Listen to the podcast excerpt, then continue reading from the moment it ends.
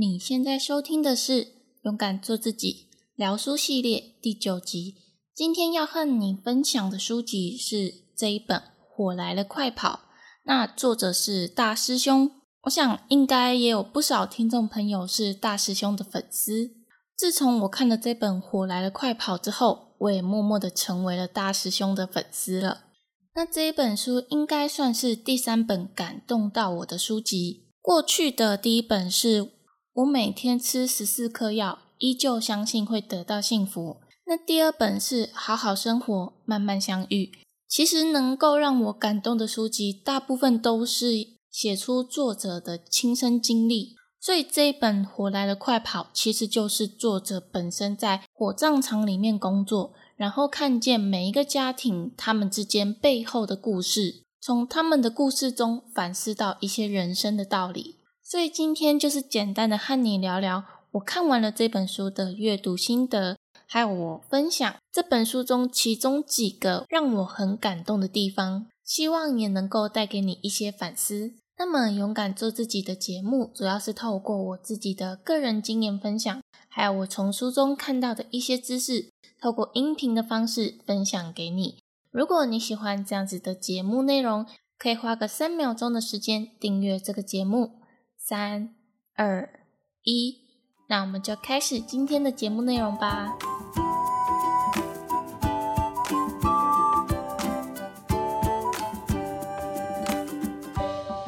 首先，还是要简单介绍一下这本书。作者大师兄是真实的从事殡葬业的工作。在过去，他出版的书籍《你好，我是接体员》跟《比据点更悲伤》这两本书都是非常热卖。然后到现在这本《火来的快跑》，这三本书其实都是在描述作者在殡葬业看到的故事。其实关于这类生命的书籍，并不是很多人会愿意写出来的。除了那一些本来就是写殡葬业相关的教科书之外，其实给大众看的这类型书籍，在市面上并没有太多人分享，所以我认为大师兄算是少数几个敢分享在殡葬业遇到很多事情的作者。不过呢，在他的字里行间，其实也不会让你感觉到太过于沉闷，反而有的时候在文字里可以看见作者的一些幽默感。最重要的是，整本书都充满了感动的元素在里面。所以，其实我自己在看这本书的时候，几乎每一个章节都让我很感动，而且是那种感动到想要哭出来的感觉。因为其实我本身非常讨厌“离别”这两个字，因为我觉得离别就是有一种感伤的感觉，尤其是当你在离别的当下，还想起过去和对方一起的美好回忆，就会有一种景物依旧、人事已非的那种感觉。所以，我对于这类型的主题就会特别的容易想要哭。那这本书就是有很多这类型的元素在里面。不过，难过归难过，在离别这类型的主题，其实我们能够从这当中得到的反思也是非常的大。就像我在之前的 podcast 第十九集有提到的，缘分与珍惜这两个主题。其实也可以在离别的主题中得到一些反思。这就像是佛家有一句话是说：“缘起缘灭，一切皆有定数。”任何一个缘分，它有开始也有结束。就像我们在做每一件事情时，总是会有开始，那当然也会有结束、离别的时候，这是必然的结果。虽然这听起来有一点感伤，可是。重点在于我们在这个缘分的过程中，能不能好好的珍惜当下的每一个时刻呢？而在这一本书里面，大多都是看到每一个家庭背后的故事。每个人一出生就会属于某一个家庭里面的成员，会成为某某父母的女儿、儿子，会成为某个哥哥、某个姐姐、某个弟弟、某个妹妹的手足。也会成为孩子的爸妈，当然还会成为某些人心目中重要的爱人。这些都是因为缘分的关系。那在这本书中可以看到，作者从火葬场里面看见每一个家庭，其实在离别的时候都带着很多的遗憾，后悔没有对往生者好一点，后悔没有来得及和往生者解开误会，后悔做了一些遗憾的事，失去了最重要的人，这些都能在这本书中看到。那么，当与这些亡者的缘分已经结束的时候，其实留下的这些后悔、遗憾，就是在生前没有能够好好的珍惜与对方的缘分，才会造成这样子的结果。所以，透过这本书，会让我们意识到，爱要及时，不要等到错过了才在后悔。因为一旦生命离开了，过去的事是不可能再回来的。那这些是我从这本书得到的一些反思。我觉得这本书比较适合对人生有一些迷茫的人，看看这本书会得到很多的启发。所以我蛮推荐大家来阅读这一本书的，非常容易阅读，好像是在看故事一样，但是又是真实的故事。那接下来我想要分享这本书有几个让我非常感动的地方，我觉得你也可以听听看。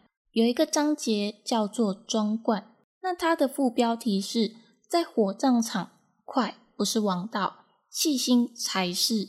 那内容是这样子的：因为在火葬场里面工作，其中一个必须要做的项目就是装罐。那装罐顾名思义，就是把火化后的骨头装进骨灰坛里面。当装好的时候，就是要用白胶把罐子的口给封死。所以在上交之前，通常都会请家属来看一下，是不是盖子与罐子有对正。因为一旦白胶干掉的时候，就代表没有办法再调整角度。不过在装罐的过程中，作者发现他的前辈有一个特别的习惯，就是他会请每一位来捡骨的家属都看过这个罐子与盖子的角度有没有对正。不管这位前辈到底有没有很忙，他都依然会这样子做。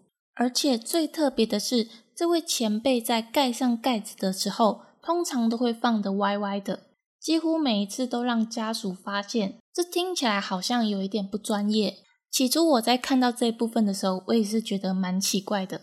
不是通常前辈应该对于装罐子的手法很熟练才对啊，应该不会犯这种错误才对。而且又是好几次都这样子。那之后作者写到一段，我才真正的明白，原来前辈这样子做都是有道理的。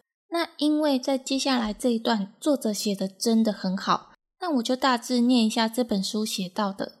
他说，前辈对着作者说：“虽然后面有很多家属在等，但是你要知道，每一位来捡骨的家属都是在做一辈子。”只能做一次的事情，就是帮他在这世界上无可取代的亲人做这个唯一一次的仪式。我们当然可以很快，可以很有效率，但是这是家属希望的吗？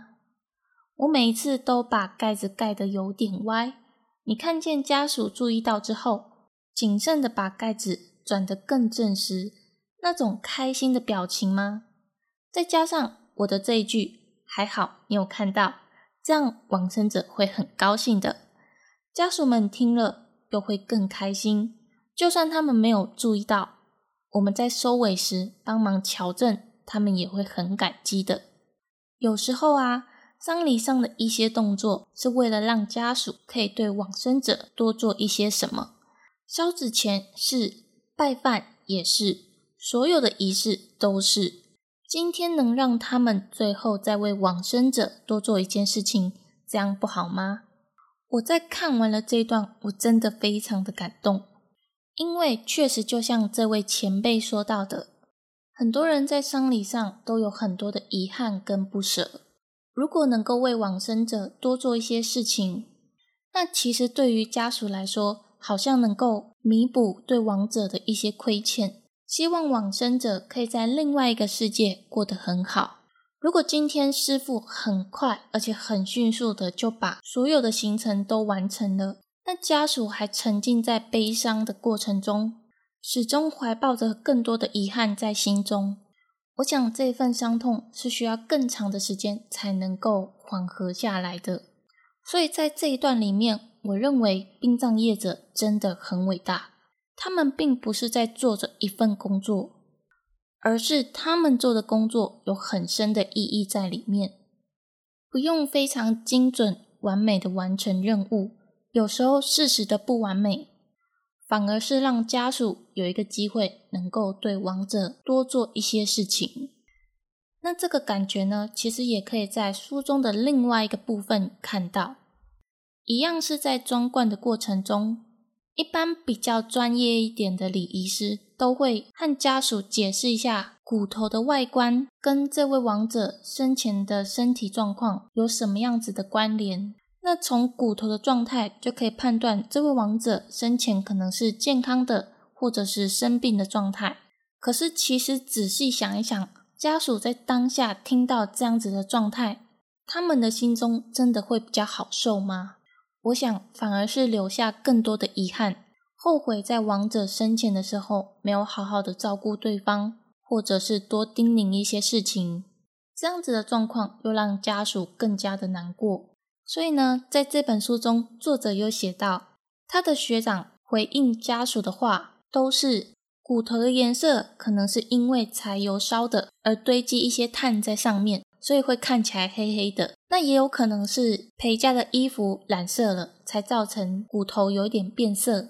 乍听之下，当然作者会觉得这个很不专业。可是就像刚刚说到的，因为殡葬业者对于这类型的事情都有一定的专业度存在，就像我们去看医生的时候，医生说的每一句话，通常我们都会很相信。所以家属如果听到殡葬业者分析骨头的外观，基本上，他们都会很相信殡葬业者的说法，所以对于有一些事情，如果真的讲出实话，其实就真的会让家属很内疚、很难过。所以前辈才在这一段话讲说，如果是这样子的话，我宁愿当一个话少、不专业的人。这一段也是让我真的很感动的地方。有的时候，适时的带一点温柔。或许能够帮助到对方渡过难关。那么，其实从刚刚分享的两件事情来看的话，虽然说殡葬业者服务的内容都和往生者有关，可是呢，实际上其实殡葬业者服务的并不是往生者，而是还在世的家属。不管是年轻的送走年老的，或者是白发人送黑发人。其实或多或少都是存在着遗憾，还在世的人就是必须要承担这些痛苦，继续的活下去。而殡葬业处理的丧礼，其实就是希望能够减轻还在世的家属一些痛苦，而且能够让家属带着感恩的心，感谢亡者在生前为他们做的一切事情，带着这份感恩的心，努力把生活过得很好。生命过得精彩，我想这才是殡葬业者最伟大的地方。好的，今天就是简单的和你们分享这本书的心得感想，还有我从这本书看到的一些最感动的地方。当然，这本书的其他部分也是很感动的。如果你有兴趣的话，我非常推荐你可以阅读这本书。那么，今天非常感谢你的收听，因为有你的收听。才能让我更有动力的去做勇敢做自己的 Pockets 节目。如果你喜欢这样子的节目内容，可以订阅追踪我，或是可以追踪我的 YouTube、IG，让我一直带给你正向的知识。也欢迎你分享这集节目给你周围的朋友，让我们一起学习成长。也欢迎帮我到 iTunes Story 上帮我打新评分加留言，详细链接都在节目的资讯栏处。我是玲玲，我们就下集再见喽，拜拜。